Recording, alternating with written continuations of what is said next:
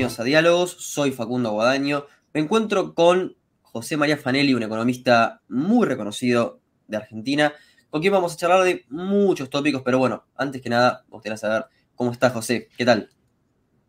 Bien, gracias. Bueno, la verdad es un placer. todos los que anden por ahí. Bueno, sí, sí, tenemos muchos este, que, bueno, que te han pedido, muchos que, escuchan este programa y que son realmente muy atentos. Creo que una de las cuestiones que más eh, hacen mella en este, en este programa es eh, las cuestiones epistemológicas. Quizás no muchos te lo, te lo pregunten, pero me gustaría saber cómo te acercaste a la, a la economía. Y por otra parte, bueno, yo entiendo que vos sos una persona que trabajó mucho macroeconomía. Me gustaría saber cuál es tu respuesta ahora que está en auge hacia la escuela austríaca que no cree prácticamente en la macroeconomía y se basa básicamente en, este, en microfundamentos. Esas dos preguntas para comenzar. Eh, bueno, es difícil de separar mis experiencias históricas, te diría, de mi vida personal, porque en Argentina como en otros países de América Latina y en el mundo en general, la verdad, este, lo que te, determina mucho, como se dice, el hombre y sus circunstancias. Entonces, mi circunstancia fue que yo empecé estudiando sociología, no economía. Y la dictadura militar en algún momento decidió que no había que estudiar sociología y cerró la carrera. Y entonces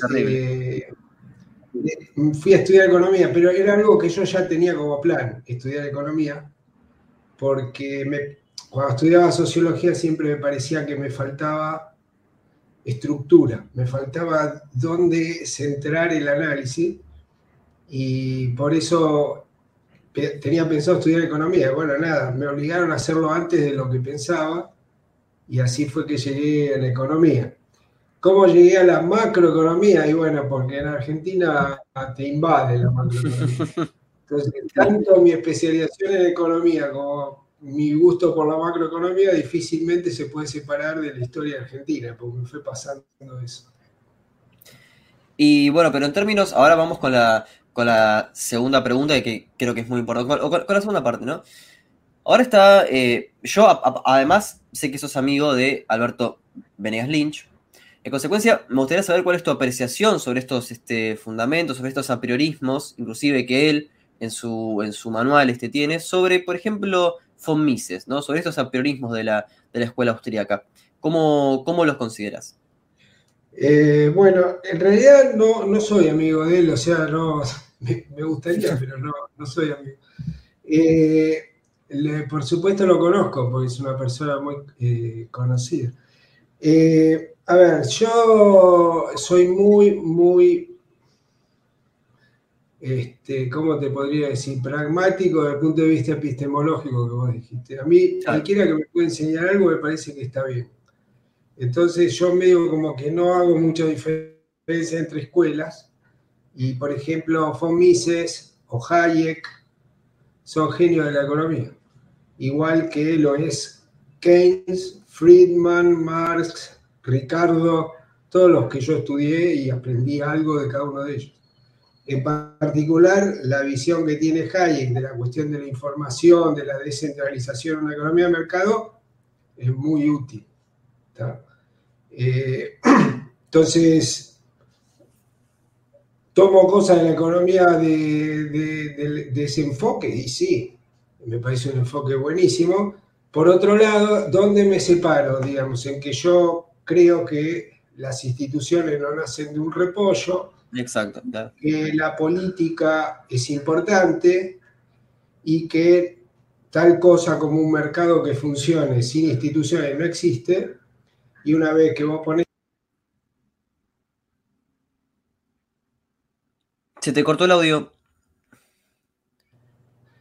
Perdón. Eh,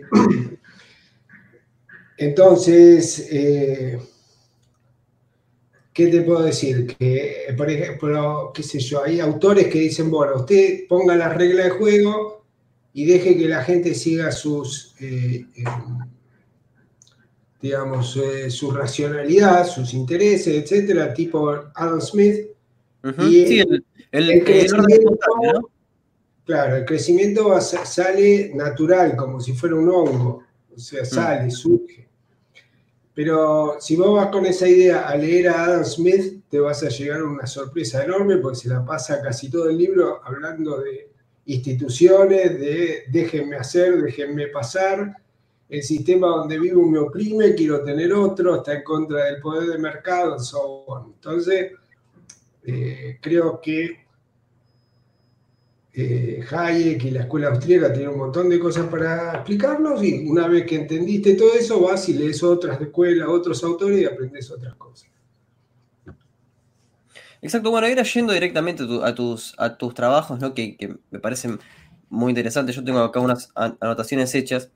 Em, básicamente hay uno que me importa particularmente, bueno, esto es algo que justamente la escuela austríaca no haría pero es Understanding Market Reforms. Este, si bien fuiste el compilador de, este, de, esta, em, de este libro, que yo entiendo como un libro de economía política, em, hay un trabajo particular sobre los este, regímenes postsoviéticos que em, básicamente eh, muestran cuál fue el futuro de, el, sí, el, cómo, cómo quedó, por ejemplo, República Checa, Estonia, Polonia, Rusia, Ucrania, Uzbekistán. Y se diferencian, digamos, 3 y 3. República Checa, Estonia y Polonia serían los exitosos. Rusia, Ucrania y Uzbekistán, no. ¿Cuál es, la causa que explica que estos regímenes post-soviéticos, post-comunistas, algunos hayan sido exitosos y otros todavía continúan en esta este, em, lucha por, conseguir niveles de vida aceptables para, el siglo XXI? Bueno, ahí tenés eh, otras escuelas de pensamiento que son muy importantes y que fueron eh, en ese libro, este, ¿cierto? No, es una compilación de papers, sino que es, eh, digamos, son trabajos que se hicieron, que yo los coordiné y lo, hicimos con el GDN. Y en realidad fueron equipos que trabajaron con, las, con todos más o menos con las mismas preguntas, con, con, las mismas inquietudes. Entonces ahí tenés toda una literatura que es, eh, digamos, florece en la década de los 90 y en los 2000, pero sobre todo en los 90, que es la, justamente el enfoque institucional de la economía, y que tenía bastante que ver más bien con la visión conservadora de la economía, yo te diría más, en una tradición muy, muy, muy capitalista, tipo eh, Douglas North, Ronald Coase, ¿cierto? Eh, y a mí siempre que doy clase les digo a los chicos, no sé si está bien o mal, pero es lo que yo veo. Cuando yo estudiaba economía, nadie hablaba de instituciones, porque si eh, vos me estás viendo, ¿sí? Sí, sí, a veces tu, tu conexión es un poco inestable, pero bueno, no importa, estamos, estamos bien. A ver. Eh,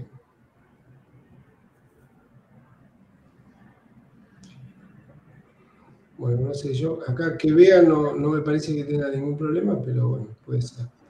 Entonces, eh,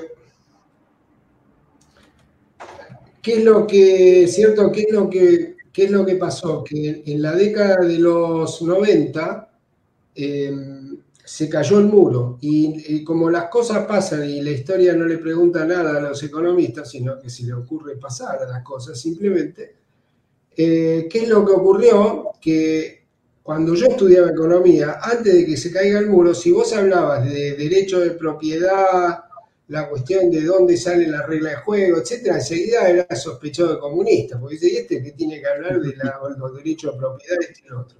Y entonces, ¿quiénes hablaban de los derechos de propiedad? Bueno, o los marxistas, o la gente que era muy tipo de derecha, en el sentido de que no eran sospechados de que, estaban, que eran prosoviéticos y justamente toda la escuela de Coase, Douglas North, etc. Y trabajaban ahí, supongo, en silencio, porque no eran tan conocidos, si bien los que se dedican a eso lo conocían, obviamente.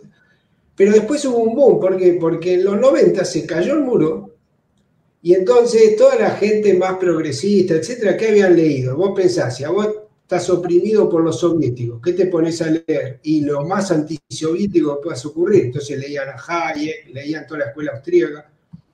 Y era bárbaro, pero entre lo que vos podés leer en un libro de Hayek y qué tenés que hacer con la tasa de interés mañana, hay como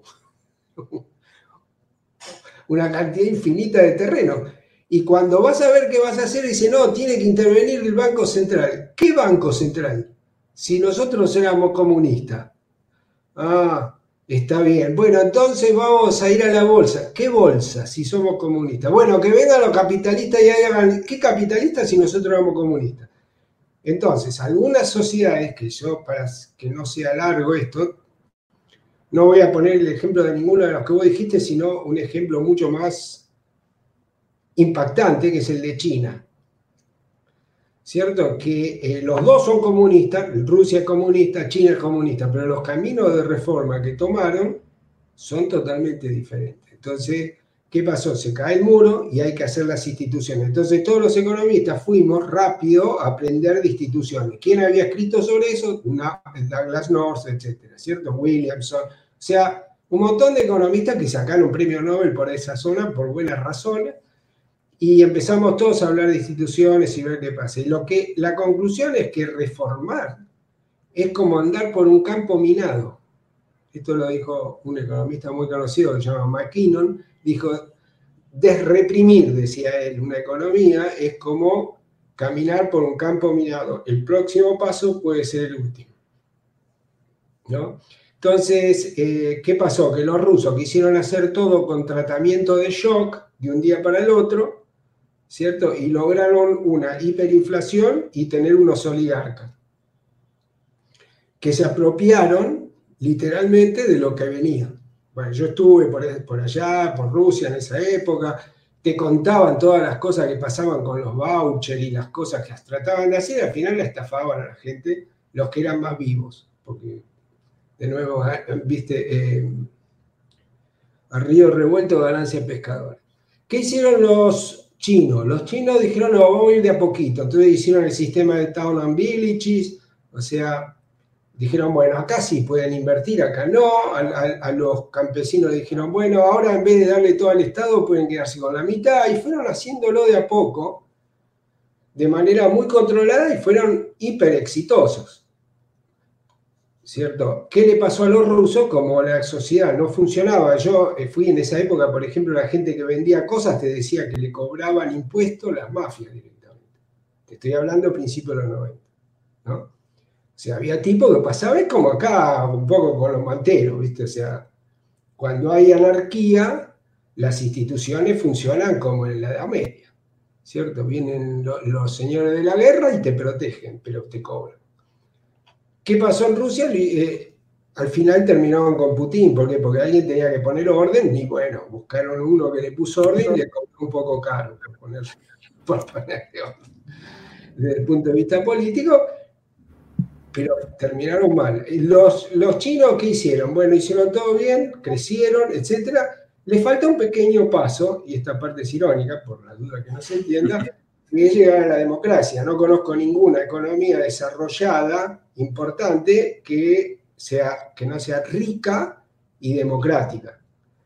Los chinos están en camino de hacerse ricos, todavía les falta un, trecho, pero están en eso. Bueno, les faltan las instituciones de la democracia, supongo. Ahora, en, este sentido, me gustaría remarcar algo, ¿no? Que es este, quizás em, lo que ocurre en casos como Kuwait, ¿no? Que es, que es, un, país rentista, pero, eh, digamos, este, semánticamente aquí estamos haciendo referencia cuando decimos que un país es rico, porque Kuwait efectivamente puede ser un país rico, pero no es un país diversificado, es un país que si vemos cómo era previo a la guerra del Golfo y post guerra del Golfo, la estructura productiva es exactamente la misma. Entonces, ¿a qué nos estamos refiriendo cuando hablamos de, bueno, China, un país rico? Sí, eh, bueno, lo que pasa es que China no es Kuwait, pero eh, el punto es que cuando hablas de países desarrollados, no ricos, sino desarrollados, eh, es difícil encontrar un país desarrollado que no sea democrático, ¿cierto? Que, no tenga una sociedad rica, plural. Eh, vas a encontrar cuatro árabes llenos de plata que el país es de cuatro familias. Bueno, sí, estamos de acuerdo. Si yo ahora voy al patio de mi casa y encuentro petróleo abajo, nadie me va a preguntar si soy democrático o si estoy diversificado, soy rico. Mm. Eh, pero es, es, interesante la metáfora, ¿por qué? Porque vos tenés países diversificados, ricos y democráticos, y países no diversificados, un grupete, que son ricos en recursos naturales. ¿sí? Eh, y que vos, si mirás el PBI per cápita, sí, te va a parecer un PBI per cápita alto, son como una especie de excepción. Pero para la América Latina es re interesante, porque América Latina tiene un pie en recursos naturales, es rica en recursos naturales para la población que tiene, pero quiere ser democrática y tener una economía diversificada. Y para eso tiene que hacer reformas, la misma reforma, porque esto que hablábamos nosotros de Rusia, Checoslovaquia en aquel momento, o China, eh, eran países, cierto, muy diferentes de los nuestros, pero nosotros en los 90 también estábamos enganchados con hacer reformas, reformas importantes. Y a algunos países le fue mejor que a otros. A nosotros nos fue muy mal, a Chile le fue mejor, ahora Chile tiene otras materias pendientes que tiene que cumplir, pero claramente le fue mejor que a nosotros. Colombia, hasta cierto punto también le fue mejor, etc. Entonces, el trabajo de, las democracias en América Latina, que quieren tener economías diversificadas y son ricas de recursos naturales, eh, tienen problemas serios porque desde el punto de vista del desarrollo no es fácil hacer las reformas en ese contexto. Entonces, te digo, pero hay cuestiones muy técnicas, muy, muy de economía. Por ejemplo, agarrá dos economías. Una que es rica en recursos naturales y otra economía, son todas cerradas, es autárquica. Una, agarrá una economía autárquica. Vos, hay un teorema muy conocido en, economía, pero no importa los teoremas, es, es intuitivo. Vos tenés una economía autárquica, llena de recursos naturales, tierra, cobre, lo que quieras. Y tenés otra economía que no es rica en recursos naturales, pero sí en mano de obra. Y ahora hacer el ejercicio este, mental de abrir las dos economías. En la economía que es rica en recursos naturales, ¿qué factor va a aumentar su precio? Claramente la tierra o el cobre. ¿Por qué? Porque si vos tenés tierra y la tenés que usar toda dentro de Argentina, va a valer una cosa. Si vos tenés tierra y podés venderle al mundo, como nos pasó a nosotros, el valor de la tierra es muy superior en China, tenés 700 millones de tipos eh, que tenés que poner en la fuerza de trabajo y de pronto abrir la economía y tener ventaja comparativa en eh, mano de obra, ¿qué es lo que va a subir de precio? La mano de obra. ¿Me, explico? Porque es el factor que vos vas a vender al mundo y antes, o sea, si vos no tenías trabajo, tenías que trabajar ahí adentro, ahora trabajás para el mundo. La ventaja de China, que también se estudia en teoría del desarrollo es que el salario que debería subir cuando vos te integras al mundo, porque China era autárquica y de pronto se integra, los salarios reales tendrían que haber subido, pero tenía tal nivel de subdesarrollo, esto lo estudió un, economista del desarrollo, pero tiene mucho, ahora modernamente también hay muchos autores, pero el mm. primero que lo estudió también premio Nobel de la Economía, que fue Luis, y Luis hablaba de economías duales. Y, hay un punto que se llama el punto de Luis, que es un poco donde anda China ahora, que es que cuando vos abrís la economía, en una economía donde tiene mucha mano de obra, el salario tiene que subir. Pero si vos tenés mucha mano de obra, el salario tarda un montón en subir. Entonces él dice, sí, vas a tener un montón de años donde vas a poder crecer porque tenés muchas oportunidades internacionales y el salario sigue siendo bajo.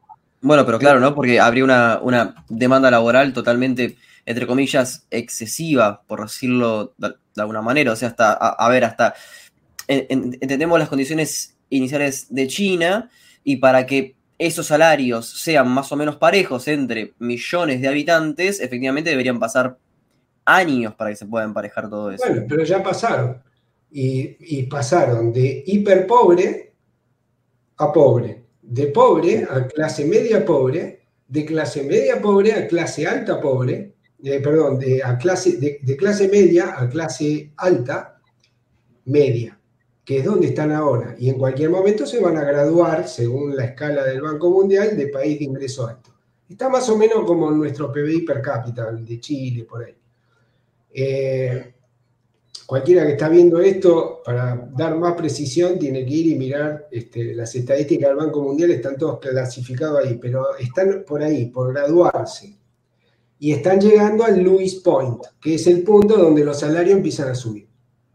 Y entonces, ¿qué es lo que está pasando en Asia? Y nada, que hay cosas que China hace, pero la va a empezar a hacer Vietnam, ya empezó a hacerla, porque los salarios en China empiezan a ser muy altos.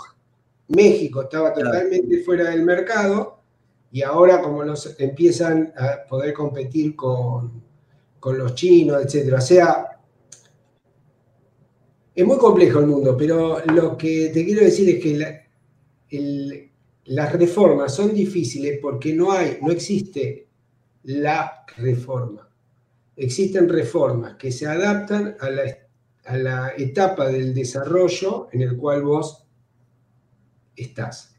Entonces, Argentina tenía un desafío cuando estaba la etapa de Bretton Woods, hasta más o menos entre 1945 por ahí, hasta 1980 por ahí, digo por ahí porque no estoy siendo preciso.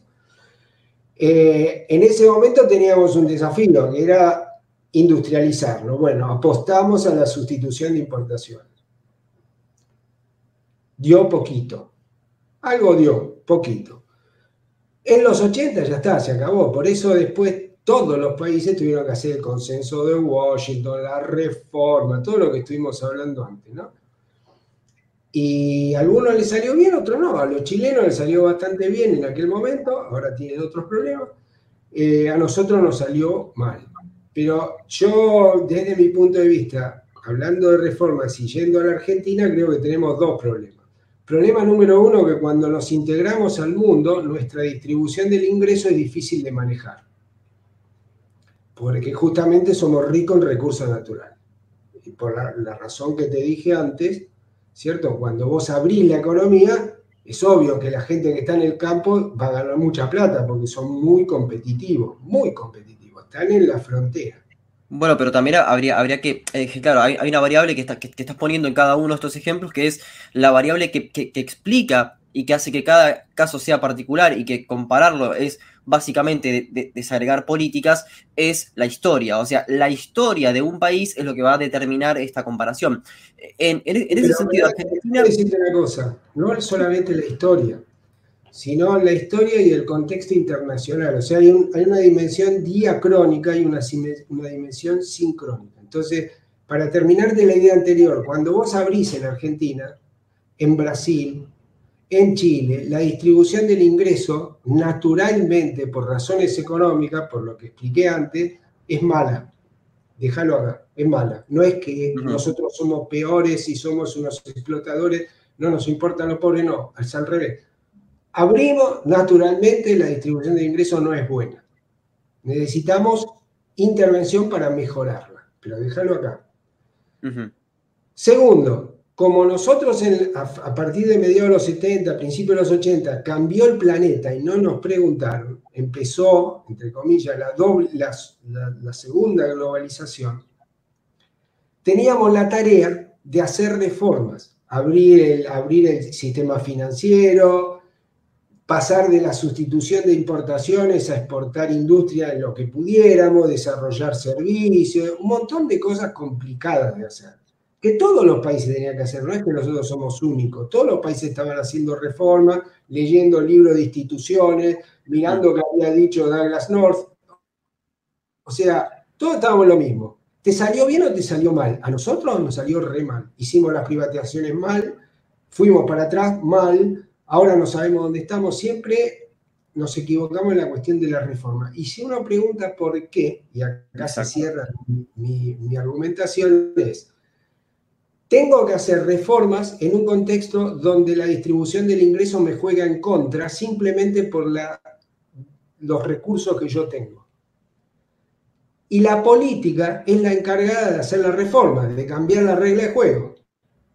Y la política está muy, muy mediada, influida por la distribución del ingreso.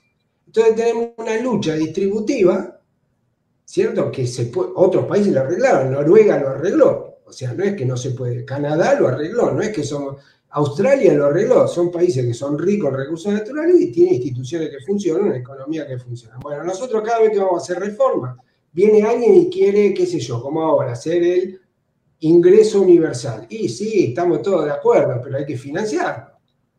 Entonces, siempre se nos traba la cuestión distributiva versus la cuestión de la eficiencia.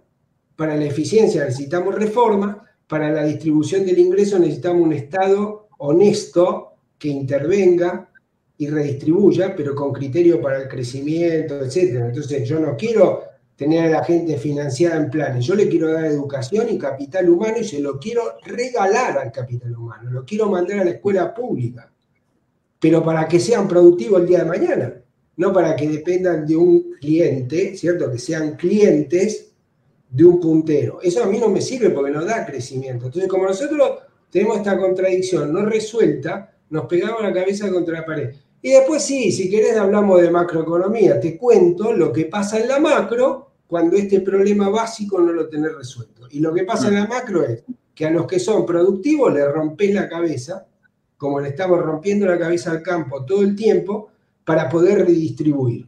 Y vos decís, bueno, que se le aguante lo del campo porque estamos acumulando capital humano. No, nos va cada vez peor en las las pizzas.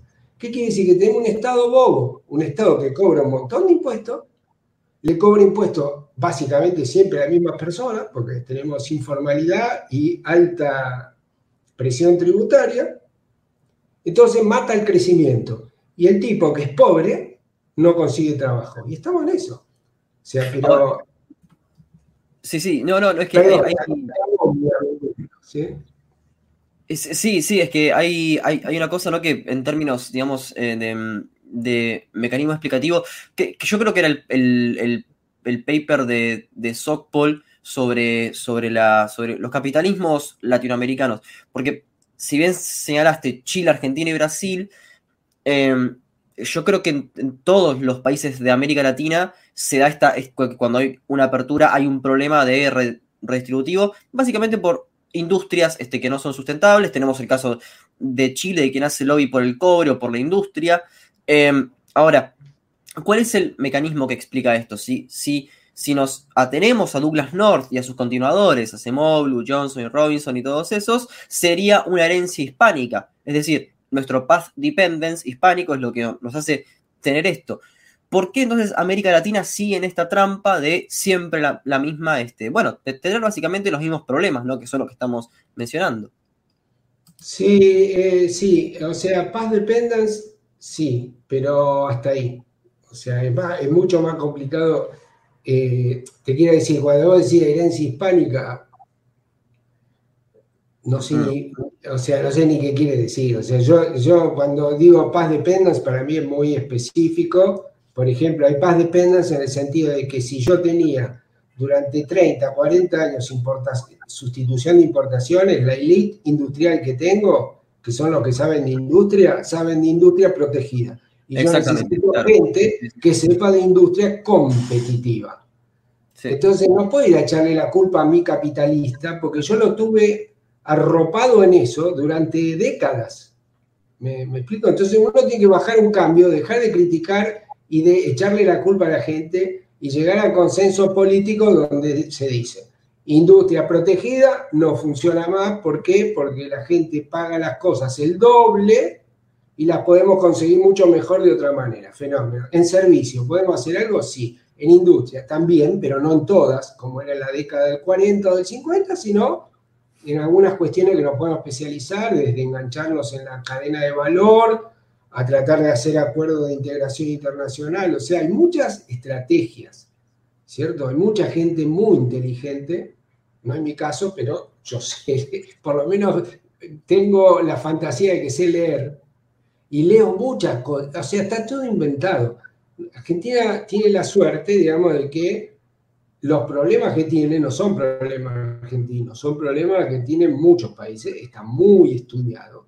Pero lo que no está estudiado es justamente lo que dijiste vos. Bueno, históricamente, esta precisa conjunción de cosas que vienen de paz dependence, que viene de shocks internacionales, etcétera, Bueno, ¿cómo lo resuelvo? Eh, mm. Esa parte sí es la parte que yo considero difícil, digamos, eh, porque nadie, ahí se te queman los libros, pero una vez que vos puedas resolver la cuestión política de cómo generar un consenso para crecer, y pero es fácil. O sea, te digo de verdad, es fácil, porque ya le pasó todo a todo el mundo, ya se escribió, y yo googleo y ya sé cómo solucionar mi problema. pero, pero menos en América Latina, ¿no? Bueno, pero eso es lo que te digo, que América Latina tiene un problema, número uno, que es la distribución del ingreso por la, lo que llamamos el factor endowment, la, la, dotación de factores que tenemos. ¿Está? Vos pensás que tenés dos cosas, eso es una. La otra es que América Latina se puso una tarea ciclópea y muy ambiciosa, que es pasar al capitalismo, resolver los problemas distributivos en democracia. ¿Cierto? Esto de en democracia es de los 80, no es de 1880, es de los 80. Hasta los 80 en América Latina más bien teníamos dictadura. Después tuvimos un momento glorioso, que fue toda la apertura de los 90, la apertura democrática, quiero decir, y como no dio su fruto la democracia, hoy otra vez está, ¿cierto?, fragilizada y amenazada por los populismos, los autoritarismos, ¿cierto? La gente que viene y te dice, yo te, deja que yo te lo arreglo, ¿cierto? Y nombrame, nombrame a mí para siempre y vas a ver cómo te lo arreglo. Y lo nombrate para siempre y tenés una dictadura. Pero América Latina tiene problemas particulares, yo en particular, México, Brasil y Argentina, para mí son simétricos, o sea, tienen los mismos problemas. Se le acabó la máquina de crecer en la década de los 80 con la crisis de la deuda y nunca más volvieron a enganchar el pedal. Entonces, no es que tenemos problemas tan complicados, son problemas complicados políticamente, porque hay que construir la democracia, empezar a crecer y distribuir para... Pero de nuevo, no es que a mí me haga un ataque socialista. Yo ya te dije que yo leo a Marx o a, Hayek y no, se me, no, me pasa nada. Nadie me lo Gracias a Dios tenemos democracia, por lo que se me ocurra a mí equivocarme solo. No tengo un problema con el socialismo y el... No, tengo un problema con que tenemos 40% de pobres, que tenemos la mitad de la gente entre cuentapropismo y, e informalidad y que no tiene futuro. Eso sí me preocupa. no, no, no necesito afiliarme a la Internacional Socialista para, que, para darme cuenta de eso. Y tampoco tengo que afiliarme a un partido ultraderechista para darme cuenta que sin capitalismo y sin inversión no se crece. Ahora, todo eso ponérmelo junto en política. ¿Cómo se resuelve? Claro, es que, justamente ahí va a ir este, mi, pregunta, ¿no? Sobre tu libro Reformas Estructurales y Macroeconomía. Bueno, si bien no es tuyo, ¿no? Es, es este, una compilación. Me parece muy interesante porque, bueno, es un, es un, poco viejo, ¿no? Y se toma, bueno, algunas cosas, ¿no? Que decía, se está eh, actualizando ahora, básicamente nuestro ornamental para, poder hacer este mm, análisis. Pero acá el, problema principal es que em, vos planteaste una, cosa recién que es núcleo. Si tenemos que construir una, nueva élite, em, ¿cuáles serían las condiciones? Porque esto ya se quiso hacer en, en los 90, recordémoslo. Eh, estas mismas industrias que vos dijiste que son las protegidas, hay que dejarlas perecer de alguna manera. ¿Bajo qué condiciones se podría hacer estas reformas, en el caso argentino, pongamos, para que estas industrias ineficientes no tengan, bueno, básicamente un desempleo o lo que pasó en los 90, que la informalidad creció, por ejemplo, en el, sector textil. ¿Cómo podríamos evitar eso? Bueno, por eso, porque, a ver, ahí ahora nos vamos a poner un poquito más technicality, ¿sí?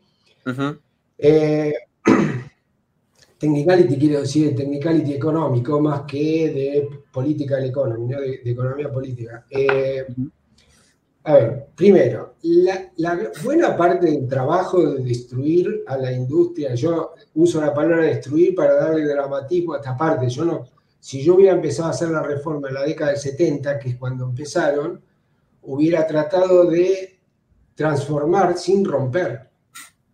¿Está bien?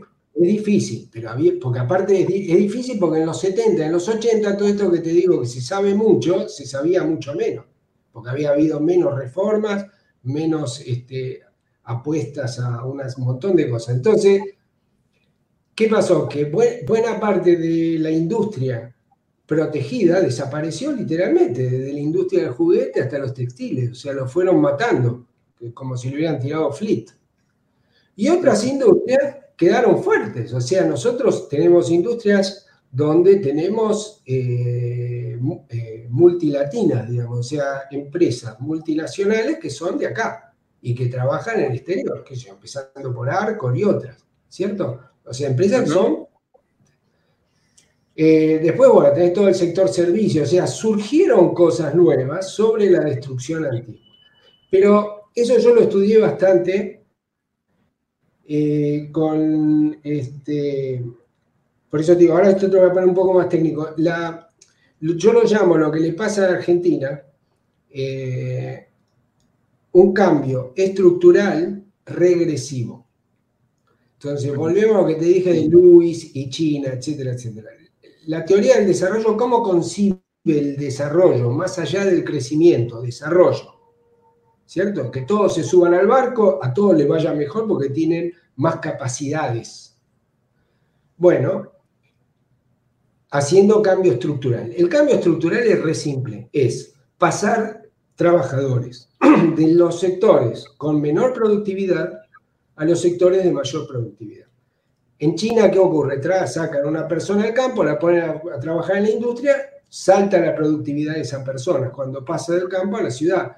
Y eso a su vez hace que el PBI suba, el PBI per cápita, porque hay mucha gente pasando del campo a la ciudad. ¿Por incentivos? ¿Eh? ¿Por, ¿Por incentivos o cómo? Sí, por incentivo, porque hay trabajo en la ciudad y no en el campo. ¿cierto? Eso es lo que lograron los chinos, digamos, es difícil. Y gracias al cambio, eso se llama cambio estructural, lograron crecer durante décadas en, valores cercanos a 10% del PBI por año. Ahora están creciendo menos, pero que es lógico. Eh, entonces, nosotros también hicimos cambio estructural. Vos pensás, hay un libro que a mí me, fascina recomendarlo porque me, da alegría recomendarlo, que es el libro de Laura Ramos sobre las señoritas. Las maestras de las maestras bostonianas que trajo Sarmiento. Mm, claro, claro. ¿cierto? Para que enseñaran. Pero hay que leerlo el libro. Porque yo lo leí el libro para ver cómo era, con una idea un poco romántica, qué sé yo, quería ver la vida cómo era. Pero a mí lo que más me sorprendió del libro era que unas bostonianas que venían de, digamos, de la élite de formación de maestros, eran muy avanzados desde el punto de vista pedagógico y qué sé yo, eh, la tierra de Henry James, a las Pampas, cuando llegaban lo, que es impresionante del libro eran las condiciones de vida. Entonces yo me imagino a un tipo como Sarmiento, que no, importa si a vos te gusta Sarmiento o no te gusta, no me interesa esa discusión a mí. Yo lo que digo es un tipo que se le ocurre traer unas maestras para aumentar el capital humano de la gente. Y trae unas bostonianas, no es que fue a buscarlas a otro país, no, fue al mejor lugar a buscarlas y las trajo invirtió los recursos naturales que nosotros teníamos, lo que estábamos ganando de recursos naturales, porque las maestras por dos pesos no venían, estaban muy bien pagadas, si no iban a venir. Buenísimo, venían acá, para venir acá tenían que ir primero a Londres y después venir acá. no había un barco que te traía así directo, tipo Nueva York o Buenos Aires. Entonces, no sé, era una aventura infernal que vos no te explicás cómo unas criaturas de 18, 20 años se largaban a ser maestras acá, cuando llegaban, pero, tenés que leerlo el libro, ¿entendés? Porque si no, no se entiende de qué hablo. Es una cosa que te impresiona, vos decís, ¿cómo alguien puede soñar de esta manera? ¿Entendés? Mm. Entonces yo me imagino, eh, mutatis mutandi, a alguien que se le ocurre lo mismo en la matanza. ¿Entendés? Se mete con lo mejor de la tecnología educativa, hacer una revolución en la matanza. Eso necesitamos. Y Sarmiento lo hizo. ¿Está bien? Es objetivo. En poquitos años teníamos la mejor educación primaria de América Latina. By far. O sea, no es que estábamos un poquito más adelantados. Estábamos a leguas de eso. Entonces, se puede. Ahora, vos pensás, cuando él sacaba un gaucho que andaba corriendo a las vacas por las vacas salvajes por, la pampa y lo pones a trabajar, ¿cierto? En la ciudad de Buenos Aires, donde venía, ¿cierto? Había un, holgorio de, inversiones, etcétera, ese tipo le aumentaba la productividad violentamente. Y nos fue bárbaro. El problema es que nosotros fuimos, como le pasa un poco a Chile ahora, ¿cierto? Fuimos como víctimas de nuestro propio éxito. Porque una vez que vos sacaste a un tipo, lo pusiste en el primario, después le diste la secundaria, ese tipo quiere tener un trabajo como la gente. Quiere tener un trabajo formal, con vacaciones, jubilaciones, y eso lo tenía que haber resuelto la política. Y eso la política no lo resolvió. Pasamos a tener golpe de Estado, gobiernos autoritarios, democráticos que no lo son tanto, and so on. Entonces, pues decir, bueno, ¿y cuál es la tarea que no hicimos? Esa, esa es la de los 40. En los 70 tenías que abrirte al mundo. Todavía tenías mucha plata, mucha formalidad, poca pobreza. Te tenías que abrir al mundo y cuando trataste de hacerlo te dio el Rodrigazo en el 75 y Martínez Dios en el 80-81 eh, con la crisis, ¿cierto? O sea, hizo la apertura en el 77, después viene la crisis. Entonces ahí vamos de crisis en crisis. Hicimos la convertibilidad, la economía creció un poco, otra vez en crisis. Entonces, volviendo a tu pregunta, cuando yo miro lo que pasó en la convertibilidad, es fabuloso. Porque lo que ocurrió, mi amigo Benny Kosakov lo llamaba la eh, reestructuración defensiva. Y yo lo comprobé, tengo, bueno, el último paper que hice, estuve trabajando en eso. Entonces, ¿qué es lo que ves? Que en los 90 la economía se recontramodernizó. O sea que si vos mirás cada industria, ¿cierto? Que tiene que ver con lo que vos dijiste, las industrias se modernizaron porque como abrieron la economía, había insumos nuevos, entonces parte de la industria desapareció, pero la que quedó es mejor porque genera, eh, tenía insumos mejores porque estaban importando, etcétera, etcétera.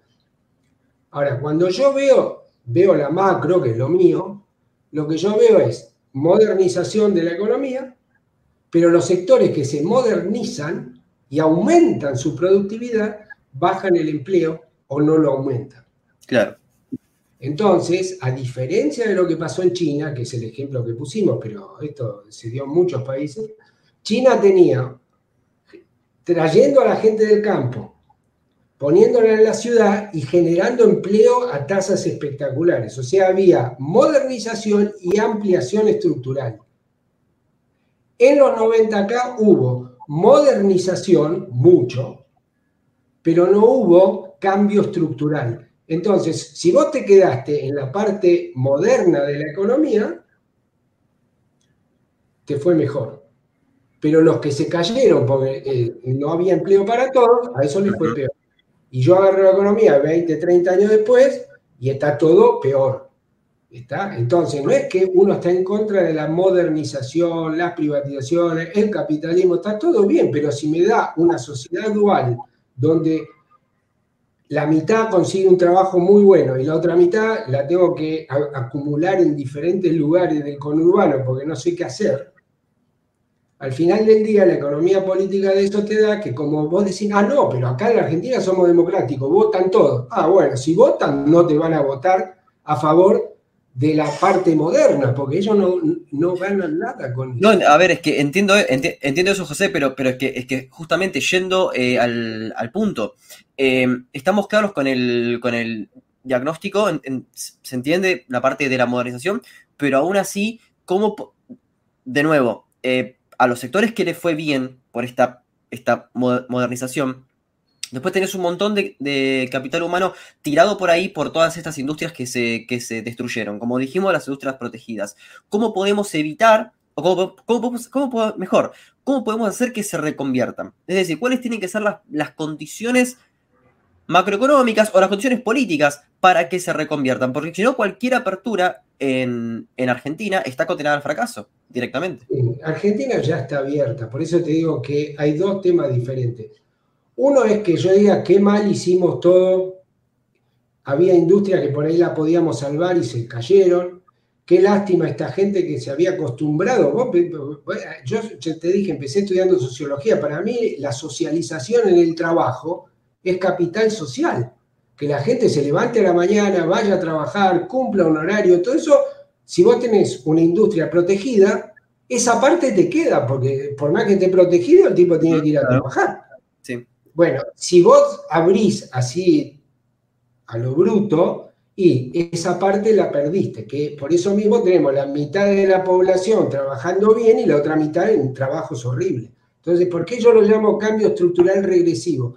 Porque la modernización se da a costa de que en vez de que la gente que tiene baja productividad pase donde está alta productividad, no hay ese segundo paso de absorción. Entonces cada vez tenés más informalidad, etc. Lo que pasa es que a diferencia de China, nosotros tenemos 7% de la población viviendo en el campo. Entonces nuestro problema no es de pasar de gente del campo a la ciudad, nuestro problema es pasar gente de la matanza a la ciudad de Buenos Aires, a, donde sea, pero que haya un trabajo digno y formal. Entonces vos me preguntaste cómo se hace. Ok, yo te voy a decir cómo se hace. Es re fácil. Ahora, es re fácil, entonces ¿por qué no lo hicimos? Y porque debe haber algo que me equivoqué. Sí, la economía política, pero eso ya hablamos. Entonces vos decís, ok, yo tengo que darle trabajo a la gente. Primero, mirá, más claro que lo que está pasando ahora no lo vas a ver nunca. Hay otra literatura que viene más de eh, la literatura de Lewis y economía dual y todo eso viene más de la teoría del desarrollo tradicional, aunque ahora eh, hay un montón de versiones modernas. Pero hay otra literatura que dice, no, miren, en economía se habla de la TFP, o sea, de la Total Factor Productivity, que un economista dijo que era el nombre que le pusimos a la ignorancia. O sea, lo que no sabemos lo llamamos Total Factor Productivity, que es que vos pones capital, trabajo, y de pronto empezás a sacar más cosas que la que pusiste, y decís, ¿qué pasó? Total Factor Productivity. Ok, inventaste algo, entonces crece más rápido. Pero ahora en la literatura dice, no, no, acá el problema, ojo, no es tan complicado tampoco, es que hay mala asignación de recursos y lo que con, con, el mismo capital y el mismo trabajo puesto en dos países distintos, con instituciones distintas, con capacidad para asignar distintas, te va a dar TFPs diferentes. O sea, te va a dar que con los mismos recursos uno hace mucho y otro hace nada. Entonces, si esto es muy abstracto, vamos a ver. Yo te voy a dar ejemplos y vos me decís si tenemos o no tenemos con qué. ¿Con qué fundamentos? Argentina es un país acreedor o deudor del resto del mundo. En este momento es un país, este, bueno, claramente es un país deudor. No, es un país acreedor del resto del mundo. Entonces, eh, vos no tenés por qué saber porque no sos economista, pero es un país acreedor del resto del mundo. ¿Verdadero o falso? Bueno, es re simple. Googleate el INDEC, entras cuentas internacionales y con la metodología que se hace en todos los países del mundo, vos medís cuántos activos tienen los argentinos y cuántos le deben a los argentinos al resto del mundo, ¿cierto? O sea, cuánto nos deben en el resto del mundo y cuánto le debemos nosotros al resto del mundo. Haces la cuenta y si te da positivo, quiere decir que sos deudor. Debes más de lo que te deben. Y si te da negativo, quiere decir que los demás te deben más a vos. No sé si fui claro. Sí, pero vos, vos, estás diciendo que a Argentina le deben más. Sí, ahora no me contestes como Facundo. Contestame como Facundo, representante de su generación. A vos te sobra plata. Vos decís, yo hago un trabajo para el exterior, cualquier cosa que me digas. Cosa que hacen los chicos como vos y te sobraron en el año 10 mil eh, dólares. ¿En qué lo tenés? ¿En peso o en dólares? Y claramente en dólares, sí. Y si lo tenés en dólares, ¿te lo debo yo o te lo debe alguien de afuera?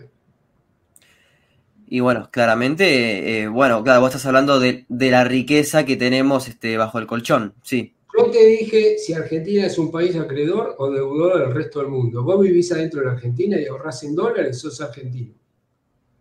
¿Estamos de acuerdo? Preguntame a mí en qué ahorro, te voy a decir lo mismo, como representante de la generación de mi edad. claro. Todos ahorran en ladrillo o en dólar. Exactamente, sí. Muy bien. Entonces, ¿qué es lo que ocurre? Que es re simple. El que está endeudado en la Argentina es del sector público. Y el que es hiper recontra acreedor del resto del mundo es el sector privado. ¿Correcto? Entonces, sumo las dos cosas, todos somos argentinos, el Estado es argentino, los privados son argentinos, y después le resto, ¿cierto? Lo que, me, lo que yo le debo al resto del mundo. Bueno, y me da que nosotros le prestamos mucho más plata al resto del mundo. La última vez que la miré, la puedes mirar, sale cada tres meses. La, eh, la última que miré éramos acreedores por netos, netos, después hacer la cuenta por 100 mil millones de dólares. 100 mil millones de dólares es 20% de nuestro PBI, una cosa parecida. Es un montón de plata. Eso neto, bruto mucho más. ¿Cierto? Son cientos de miles de millones de dólares. Pregunta, número dos. ¿Cuánto vale el caño este que no logran hacer para sacar el, gas de vaca muerta y llevarlo hasta el lugar donde se puede usar? ¿Cuánto vale el caño? El más chiquito, ¿eh? lo primero que tienen que hacer, que es lo que están tratando de hacer ahora. No recuerdo el monto, no, no, no. no, no. 1.600 millones de dólares.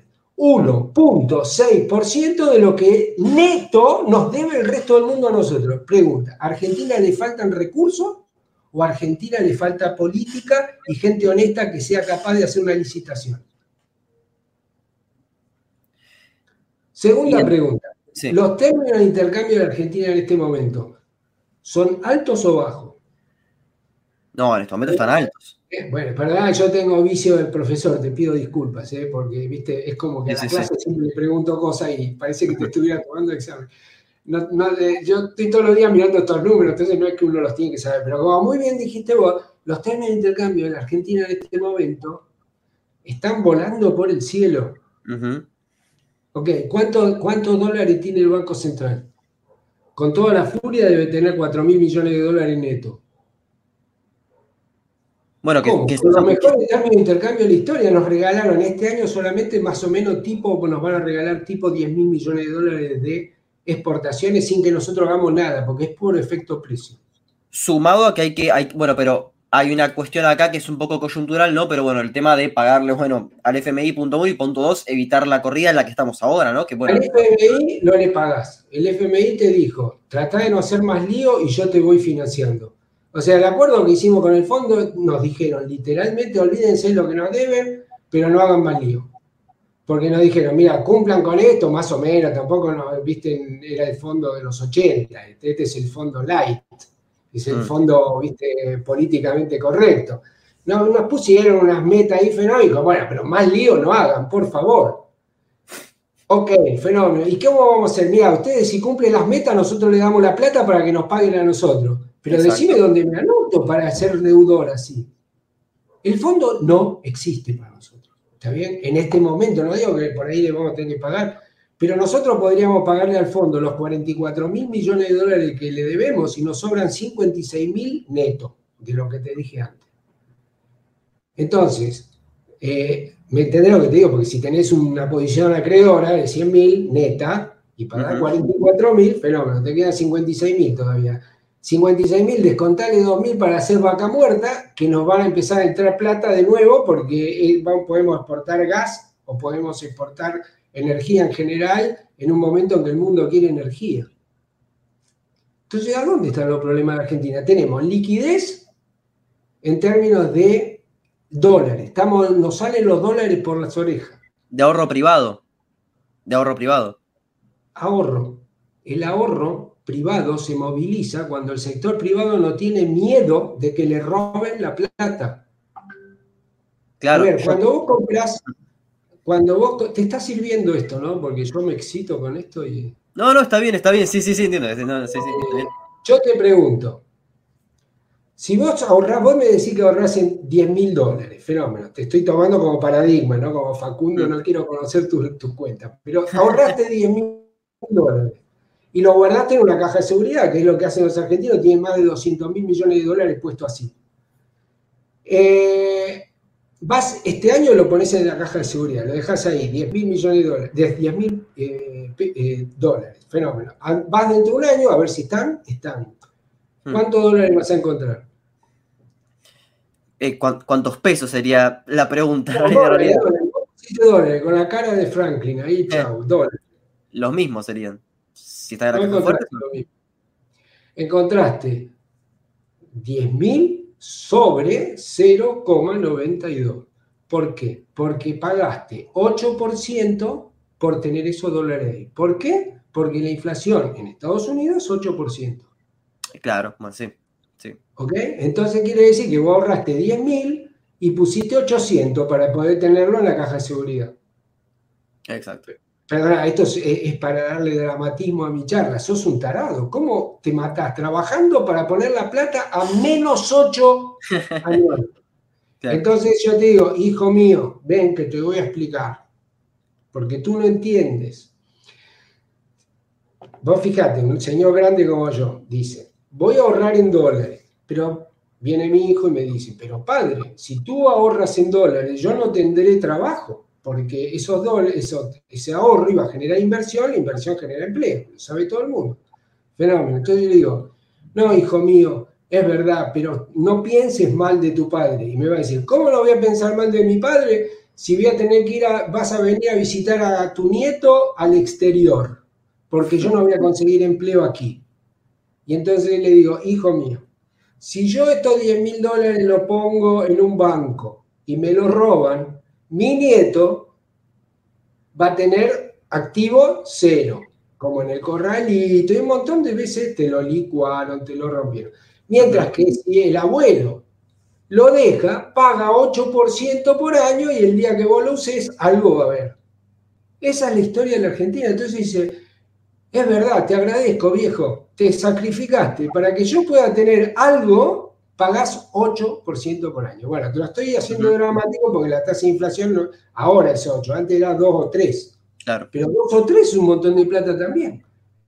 Entonces, la pregunta que yo hago, si yo miro en la Argentina, ¿por qué no puedo poner la plata en vaca muerta? Si es un súper negocio.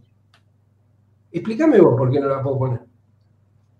Bueno, creo que cae, de maduro, ¿no? Creo que este, la incertidumbre política es, totalmente imposible. Más que nada con el afer Culfas, o sea, nadie haría eso. bueno, entonces, ¿qué hacemos? Dimos toda la vuelta y empezamos de nuevo. ¿Qué le pasó a Rusia cuando quiso abrir todo de golpe, etcétera? Entonces, necesitamos un acuerdo político pero yo tengo una nota de, tengo una nota de, tengo una nota de optimismo con esto. Si empezamos a mirar el futuro.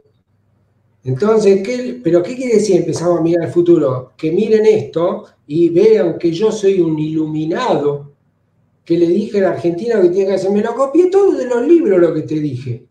Lo puede leer cualquiera en internet. Entonces, ¿qué tenés que hacer? Reconstruir el sistema financiero. Bueno, pero si tenés el Banco Central generando ¿cierto? Emitiendo cualquier cosa todos los días y nadie te va a creer. Entonces tenés que empezar a hacer un banco central como la gente. Para que sea creíble, no tenés que llamar a un economista, tenés que llamar a los políticos y decirle que se pongan de acuerdo en proteger la, independencia del Banco Central. Cuando te digan sí, pero para protegerla necesito tener las cuentas fiscales en orden, vos le decir, fenómeno, hagan un acuerdo y pongan las cuentas en orden y te van a decir, y no, pero eso es difícil porque tengo que cambiar la presión, tengo que cambiar la tributación, el gasto y la asignación de recursos provincia-nación. ¿Cierto? La ley de coparticipación. Entonces, decís, hagan la ley de coparticipación, hagan una estructura tributaria que no penalice la inversión y el crecimiento, ¿cierto? Y si esto lo hacen y da una distribución del ingreso donde hay un sector de la población que no puede salir de donde está, que va a ser chiquito, porque si vos generas empleo, la gente enseguida eh, va a salir sola, sin que nadie le dé nada, pero va a quedar un grupo que lo vas a tener que ayudar. Fenómeno. Entonces hagamos leyes claras, sensata, anticorrupción, ¿cierto? Y anticorruptela, que es muy importante, tan importante como la corrupción. Ahora, vos pasaste la pandemia, estaba todo el mundo pidiendo a los políticos que hagan una, que hagan una prueba de amor hacia el país y se bajen los salarios un cachito, solo para dar la señal, no para, mm. No para, porque una cosa que a mí me vuelve loco y por la cual no vamos a salir nunca es cuando te dicen, ¿para qué le vamos a bajar el salario a los políticos si en realidad eso no mueve el amperímetro? ¿Para qué me voy a ahorrar un chofer en, el ministerio si eso no mueve el perímetro? No, no moverá el perímetro, pero da una señal a la sociedad de transparencia, de buen uso de los recursos. ¿Cómo que no mueve el amperímetro? Mueve el amperímetro de la transparencia, que es el amperímetro más importante. Entonces, todas esas cosas, yo creo que en algún momento vamos a hacer clic y las vamos a hacer porque estamos en decadencia y este país es demasiado rico para estar en decadencia. Pero yo te pongo dos ejemplos. Pero, pero aún hay algo que a mí no, me cierra. El, el esquema sería, el, ahorro privado financiaría de alguna manera eh, estos, bueno, el, capital humano para, para, que pase a ser empleo formal de calidad. Em, pero no veo em, cómo sería eso, porque, bueno, a ver, para ser sinceros, o sea, si, eh, evaluamos cómo dieron las pizzas, cómo dieron las aprender, eh, el trabajo informal de mala calidad que tenés en Argentina, no solo en Buenos Aires, tenés eh, básicamente en el norte del país, no veo cómo, inclusive siguiendo, por ejemplo, en la capital de Santiago del Estero, cómo se puede crear ahí el incentivo para pasar de la informalidad y de un trabajo pésimo a, este, bueno, abrir la economía y que los recursos vayan a un, a un empleo de calidad, no solo en Buenos Aires, digo. A ver, el punto es que Argentina ya está abierta, no es que hay que abrirla, está abierta. ¿Por qué lo ves estos días? El gobierno paró un poquito las importaciones, juntó mil y pico millones de dólares. ¿Sí? ¿Por qué? Porque tenemos una cantidad de insumos importados, de apertura de todo tipo, que fue la modernización que pasó en la economía en la década de los 90 y todavía sigue, digamos, no, no, no fue para atrás eso. lo que fue para atrás fue el crecimiento, por eso, como la economía está abierta y no tenemos plata suficiente, tiene que poner un cepo. ¿Me explico? Pero si no, tendríamos una economía donde seguiríamos haciendo el Ford Falcon y no vas a importar nada, porque el Ford Falcon lo hacíamos todos nosotros pero tendrías el Ford no tendrías los autos que tenemos. Entonces, la economía ya está abierta, es una no discusión. La cuestión es cómo hacer para abrirla y que funcione. Que tendría que decirte más bien terminar de abrirla. Exactamente, eh, Argentina en este momento está teniendo tres shocks espectaculares. Si después no duran, esta parte la gente la mirará y dice, bueno, fenómeno, pero no duró tenés los mejores términos de intercambio de la historia, porque no hay alimento en el mundo, lamentablemente por la agresión rusa a los ucranianos. Eh, no, te faltan alimentos, te falta gas y tenemos vaca muerta. Está bien que si vos te pones a invertir, podés terminar exportando. ¿Está bien? Para empezarlo con nuestro vecino, fenómeno. Tenés vaca muerta, tenés alimento y tenés liquidez internacional porque estamos llenos de dólares los argentinos. Además de eso, tenés un shock externo muy positivo porque lo que yo te dije de tus 10 mil dólares que se desvalorizan, Argentina tiene una deuda ya refinanciada a tasa nominal fija. Eso quiere decir que a nosotros nos están licuando la deuda. Así como a vos te licúan el activo en dólares, ¿cierto? Al tipo que tiene bonos argentinos también le están licuando el valor porque tiene tasa de interés dada con inflación alta. Nos están regalando plata de todas las formas. Pero ahora yo te digo, no, no quiero que esto suene político para nada, porque si no la gente después no, no le gusta lo que digo y se enojan en vez de escuchar el análisis, que es lo que yo quiero que hagan. Pero vos, nosotros estamos teniendo algo parecido a lo que tuvimos a mediados de los 2000, cuando tuvimos unos términos de intercambio espectaculares. Néstor Kirchner tuvo superávit fiscal de verdad, en serio, super hábit fiscal durante varios años, y después lo, liquidaron hacia el final del, gobierno de, Cristina, sobre todo, y después, bueno, vino el endeudamiento de Macri, etc. Pero desperdiciamos esa etapa de, de mediados de los 2000, que el libro sobre desarrollo argentino yo lo escribí justamente por el odio que me daba, odio intelectual, no, no político me da haber desperdiciado algo. ¿Por qué? Porque pensá lo que te voy a decir. Si vos tenés un problema distributivo y cada vez que vas a hacer una reforma, la lucha distributiva te impide que funcione bien el Congreso, bla, bla, bla. ¿Cuál es el mejor momento para hacer una reforma? Cuando te regalan plata.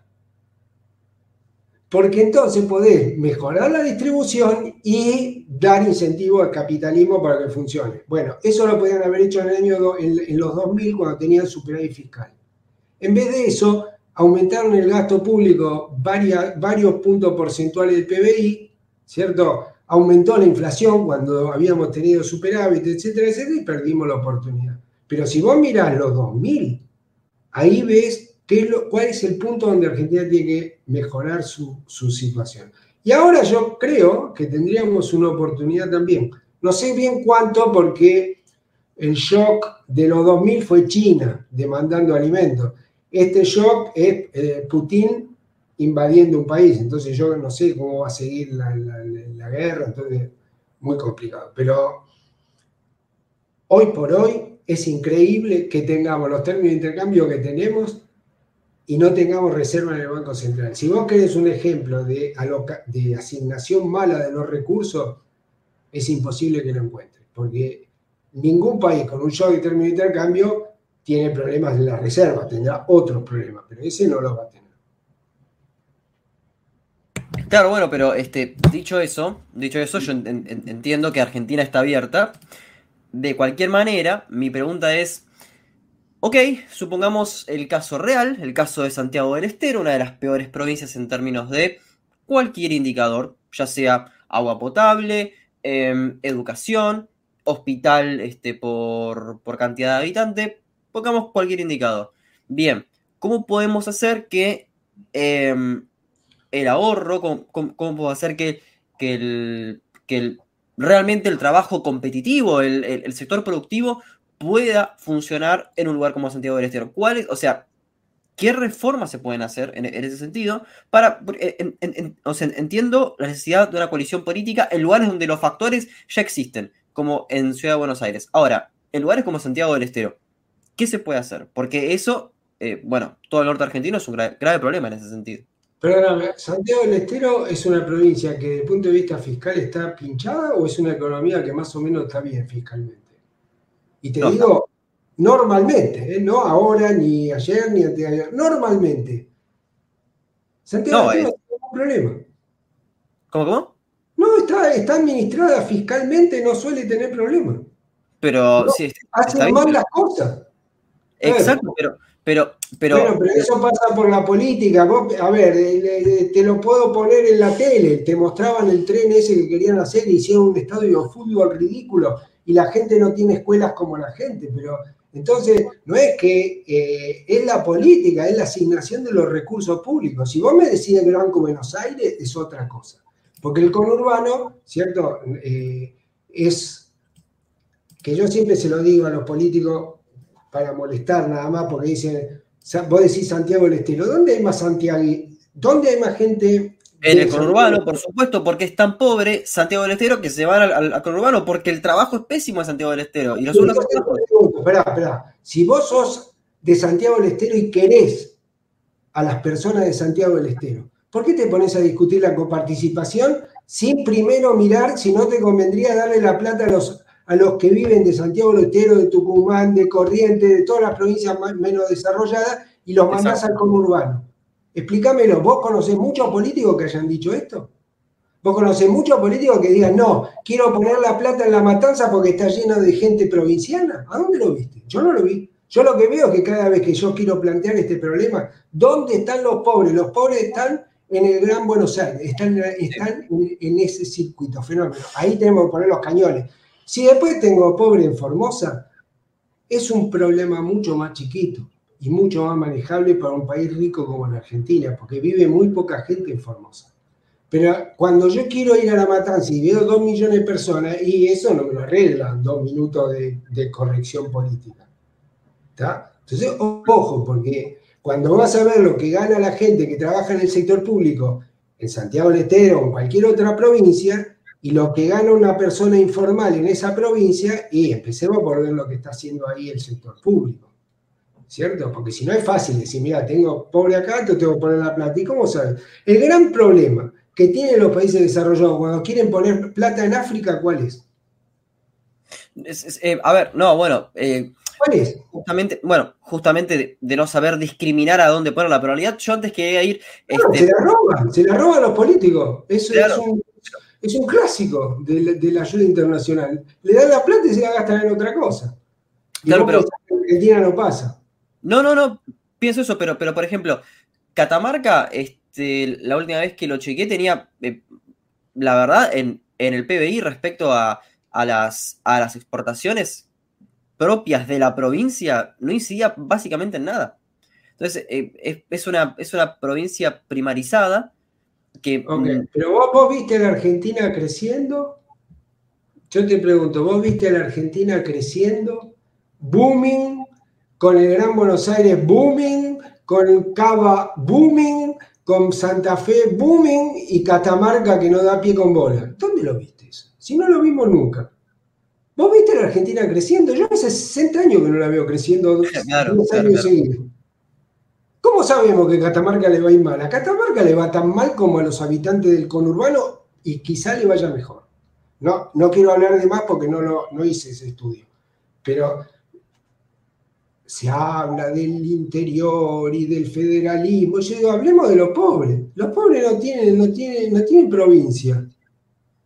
Y cuando voy a preguntarle la provincia, seguramente muchos son inmigrantes, porque no tienen trabajo justamente en su propia provincia. Entonces, nada, hay que sentarse, hablar. Yo estamos haciendo un reportaje, siempre no, no quiero quedar como un inteligente que los políticos no se dan cuenta de lo que yo le digo. Se dan cuenta. Lo que pasa es que cuando vienen acá, vos lo podés llegar a convencer o no, pero cuando van a Catamarca le tienen que decir, no, mira, renuncié a esta parte de, la, de la asignación de coparticipación porque en realidad me mostraron el conurbano bonaerense y ahí viven como en África. Entonces eh, me convencieron. Anda a decirle que te voten después. Exactamente. hay, toda, toda una cuestión de tarea política que la tiene que hacer la política, no la podemos hacer ni los economistas, ni los sociólogos, ni nadie. Nosotros hablábamos, hablábamos y damos ideas, pero está ahí. O sea, las reformas las hace la política. Esto es eh, un poco el mensaje central que yo tengo, ¿cierto? Y la política en general está muy influida por las élites. Y lamentablemente, por la paz de penas a la cual vos te referías, si vos tenés una economía que está pinchada 40 años, ¿qué tipo de élite pensás que.? No, olvídate en Argentina. Como te decía antes, sos un marciano. Te tiran en un país y dicen, bueno, voy a ver la élite. Y pues si no, pero lo que pasa es que vienen de una crisis cada, cada ocho años. ¿Y quién sobrevivió? ¿A quién le fue bien en este país? Ah, es simple, te digo. Acá la gente dice, a los que le fue, a los que le fue bien, fenómeno, mostrámelo. Porque lo que yo veo es que agarro los capitalistas argentinos y no pueden empezar a competir con los capitalistas de afuera, no digamos ya de del resto del planeta, digamos los latinoamericanos, digamos los brasileños. No tenemos ricos. O sea, me decir, no, yo conozco a cuatro que tienen varios millones de dólares. No, no, para ser rico en el mundo necesitas cientos de millones de dólares son otros números. Entonces, a los ricos les fue mal, a la clase media le fue mal, a los pobres les fue mal. La única diferencia es que los pobres están en la parte de eh, la línea de subsistencia. Entonces, cuando le va mal, se ahogan. Pero los ricos dejan de ser ricos. A ver, pregúntame, a ver, no, estoy hablando de estupideces, discúlpame. Anda a la bolsa, a ver, suma toda la capitalización de la bolsa de Buenos Aires, a ver cuánto te da se la compra cualquier ricachón eh, norteamericano y sobra moneda. Entonces, ¿y quiénes son los dueños? Y qué sé yo quiénes son los dueños, pero seguro perdieron plata. Exacto, no, Yo te digo, mi mejor ejemplo para esto es el Gini, de la pandemia. Mm. En medio de la pandemia, ¿qué pasó con el Gini? ¿Mejoró o empeoró? Y bueno, claramente empeoró. No, ¿Por qué no? Bueno, bueno porque, todo, porque todo habrá ido para peor en, ese caso. Lo estoy diciendo intuitivamente porque no vi cómo está redistribuyendo. Se cayó 10% el PBI. Exacto. Si mirás las cuentas del INDEX, se cayó más. Ahora no me lo acuerdo de memoria, pero se cayó más todavía, tipo 12, 15. ¿no? Lo, que mide el INDEX. Se cayeron todos. Claro. Ahí estamos. Si todos se caen igual, el Gini queda igual. Pero ¿qué pasó? Los ricos perdieron más que los pobres, la clase media alta perdió más. ¿Por qué? Obvio, porque, porque son los dueños de los bares, de las pymes. todos los que dejaron cerrados se quedaron sin plata. ¿Qué te pasa? No están vacunados contra el mal tiempo los ricos. Y a su vez tuviste el IFE y un montón de cosas que a, la parte más baja de, la distribución del ingreso lo ayudó un poquito. Y vos decís, qué bueno, hagamos la pandemia siempre así, este, mejor no, ¿por qué? Porque se cayó todo. Y como los que tenían más se les cayó un poco más, mejoró un poquito el Gini. Es casi un sin querer. Muy bien. Pero ¿qué pasó? Que está bien, nos caímos todos. Y ponele que los pobres se cayeron menos. En vez de caerse 15, se cayeron 13,5 y el Gini te mejora. Sí, pero ahí tengo más pobre que antes, porque la línea de pobreza es absoluta, no es relativa. Si a vos no te alcanza para comprar la canasta, no te alcanza para comprar la canasta. Y vos no, pero mirá que doña Josefa, que la conozco y es rica, también se le cayó la... Sí, está bien, pero ella come todos los días, yo no. Entonces, ¿qué, vimos? que mejor, empeoró la pobreza y mejoró el Gini, mira. ¿Y ahora qué te cree que va a pasar? El último Gini también dio bien, ¿no viste que el gobierno está contento? Dice que el Gini le dio fenómeno. Después yo voy a mirar el fenómeno, no dicen, tampoco exagero. Dicen que le fue mejor y es verdad, mirás. Ahora que yo miro el mercado de trabajo y cada vez hay más, informalidad, ¿cierto? Cada vez hay más cuentas propismo. Entonces, esto es lo que yo llamo la regresión estructural regresión. En vez de ser progreso estructural, es regresión. Lo que no entra en la economía formal o en la de alta productividad se cae, ¿cierto?, a un bolsón de pobreza e informalidad. Bueno, eso es lo que hay que dar vuelta. Y yo no conozco otra forma que no es con inversión e innovación. Y eso lo hacen los capitalistas.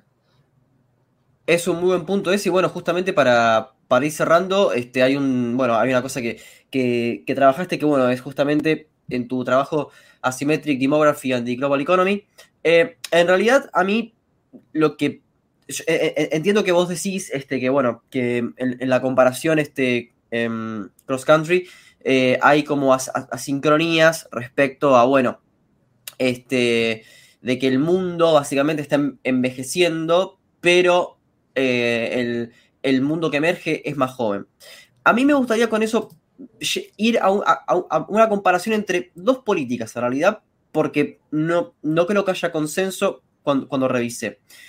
Eh, las AFJP y las AFP en Argentina y en Chile ambas salieron mal. Em, respecto a los sistemas de, pensión, ya sean públicos o privados, eh, y tomando tu caso sobre demografía, ¿Qué solución encontrás? Este, ¿Hay que ir a un sistema mixto, un sistema privado, un sistema público? ¿Qué se puede hacer en estos casos de, transición demográfica? A ver. Esa pregunta da para otro reportaje, pero te voy a tratar de, aclarar hasta dónde me sale. Eh, nosotros estamos pasando el bono demográfico, que es la mejor etapa porque se maximiza la participación de la gente en edad de trabajar. O sea, es una etapa de la, transición demográfica donde tenés más gente en el mercado de trabajo. Punto. Eso te juega a favor. Segundo, si esa gente tiene trabajo y está en la PEA, en la población económicamente activa. O sea, tenés dos pasos. Paso uno, que no, que no sea una embarazada adolescente que después se tiene que quedar en la casa cuidando de un hijo y viviendo de un plan porque está en edad de trabajar, pero no trabaja. Y en vez de ser un activo para la economía, se convierte en, eh, una, en, una carga, sin, sin, hacer juicio de valor, que estoy describiendo. Fenómeno.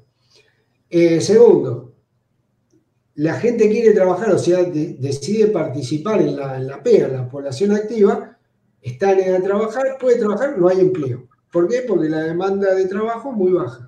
Entonces tenés mucha oferta de trabajo, poca demanda, que es lo que nos pasa a nosotros. Entonces, eh, nosotros tenemos problemas de informalidad y problemas de inactividad. Son dos cosas distintas. Que es el tipo que dice, nada, ni voy a buscar laburo porque no, soy ni formal ni informal, nada, me quedo en mi casa. O la niña este, embarazada, o la mujer que se queda en la casa para cuidar a los hijos o lo que quiera, pero son inactivos.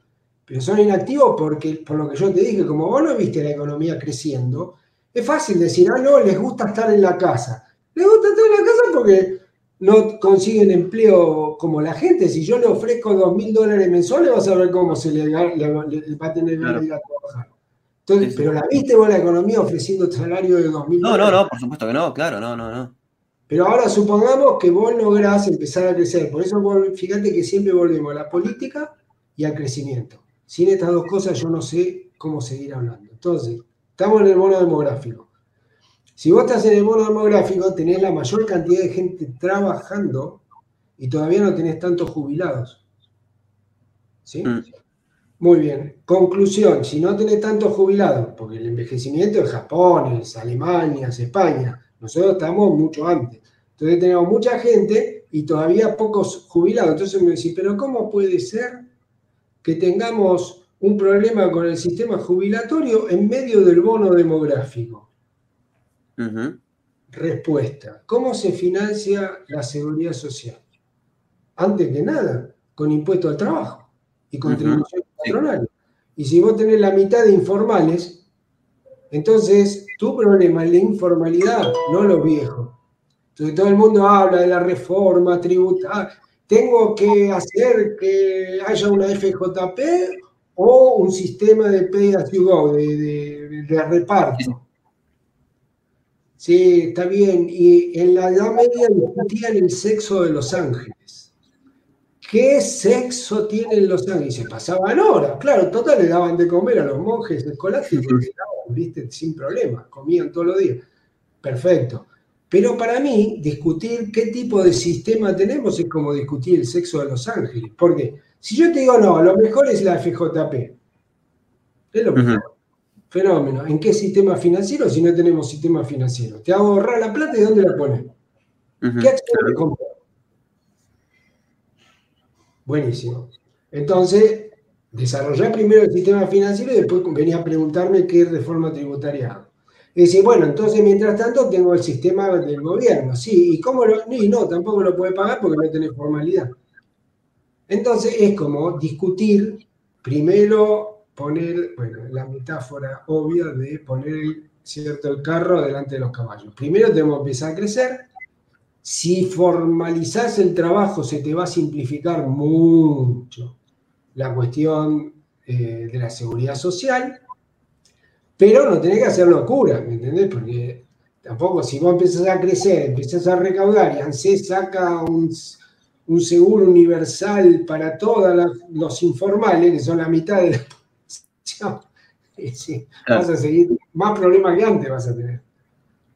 Entonces, por eso te digo que para mí, así como para cerrarte, espero que no haya sido muy confuso todo, pero hay tres. No, no, tres cosas de literatura que son fundamentales. Instituciones para hacer la reforma, la teoría del desarrollo para entender el cambio estructural, es cierto que es eh, fundamental, y la teoría del crecimiento y la macro, las dos cosas, la macro de corto y la macro de largo, para cumplir con los requisitos técnicos básicos de una economía estable y en crecimiento. Pero son las tres cosas, y en el orden que yo te dije.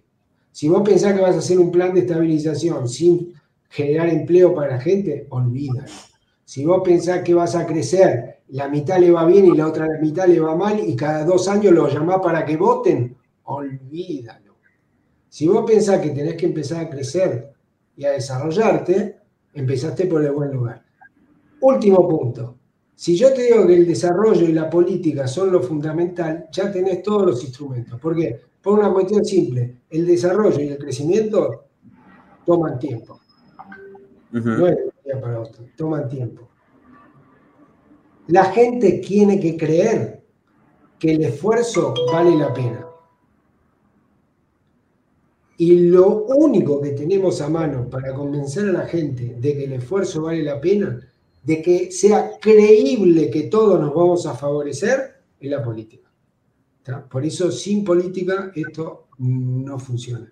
Porque para empezar a desarrollarlo y a generar problemas tenés que empezar a crecer. Y para crecer es no de hoy para mañana, es de hoy para pasado mañana. Entonces tenés que convencer a la gente de que está en un sendero que vale la pena.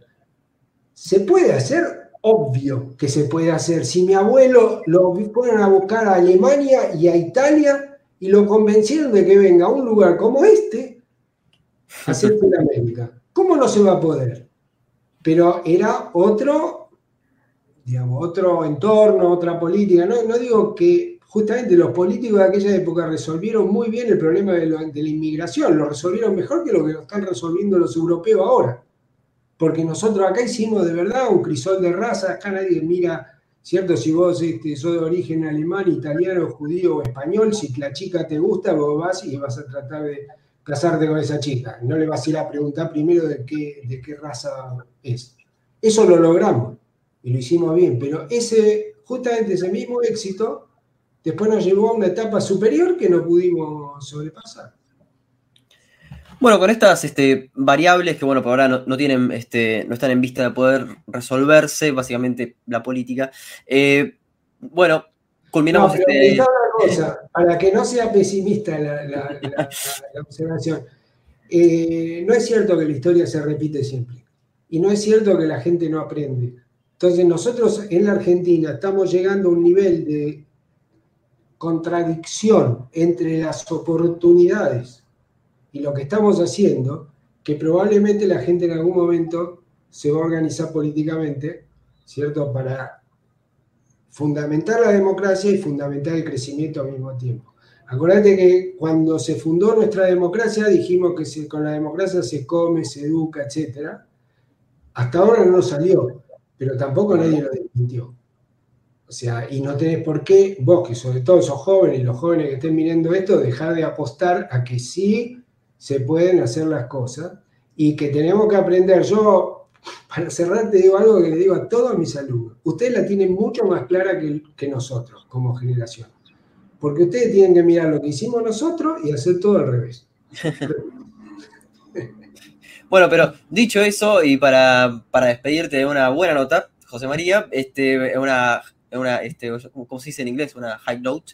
Eh, para despedirte, como todos los invitados, te pido que recomiendes un libro para los que estén este, mirando por YouTube y los que estén escuchando por Spotify, una canción. Así que escuchamos esas recomendaciones. Y el libro ya te lo recomendé, no tengo ninguna duda. ¿Cierto? Te recomiendo el libro de Laura Ramos, de la señorita, que está, se consigue. Este, no tengo ninguna comisión, pero vale la pena leerlo, muchísimo. Eh, ¿Y qué querés que te diga? Yo canciones no creo que te pueda recomendar porque a mí me gusta la ópera. Entonces, te podría, te podría decir que lo mejor que me pasó eh, este año, por lo menos, fue la reapertura de la avenida. Eso te muestra que se puede. Eh, yo no sé cuánto sabes de ópera, pero ahí funciona Juventus Lírica que son unos chicos de edad, yo perdoná que te digo chico porque yo soy muy grande, ¿no? Pero son chicos de tu edad que cantan maravillosamente, tocan maravillosamente y se organizan maravillosamente, solo que los, los, fundadores son, son, más grandes, pero eh, son autogestionados no le andan pidiendo plata al sector público para poder sobrevivir, ¿cierto? Eh, y siempre hicieron temporadas de ópera gloriosas en el avenida. Y la pandemia maldita rompió eso. Y este año volvieron e hicieron, este, ahora fui el sábado, ¿cierto? Creo que estuvieron ahora, eh, este fin de semana, yo fui el sábado. Y así que lo que te voy a recomendar es que todos los que vean esto eh, miren a Juventus Lírica y se inspiren en lo que puede hacer el amor al arte junto con la gestión y la vocación. Pasa que tenemos que poner un tema. Así que yo dije con toda esta introducción, eh, me emocioné eh, escuchando varias áreas este, pero la que más me emocionó de todo, que no es ninguna maravilla, es Casta Diva. Eh, así que Diva, entonces. Que escuchen este, Casta Diva eh, de la ópera de Bellini. Y se acuerden de Juventud Lírica. Quería hacerle este, aproveché la verdad para hacerle este homenaje porque realmente es maravilloso lo que hace. Es conmovedor. Entonces así nos vamos este, de una manera un poco más positiva en este diálogo. Este, bueno, muchas gracias José María, espero que lo hayas disfrutado, que, hayas disfrutado esta, esta conversación. Este, bueno, soy Facundo Guadaño, nos encontramos en otra emisión de Diálogos.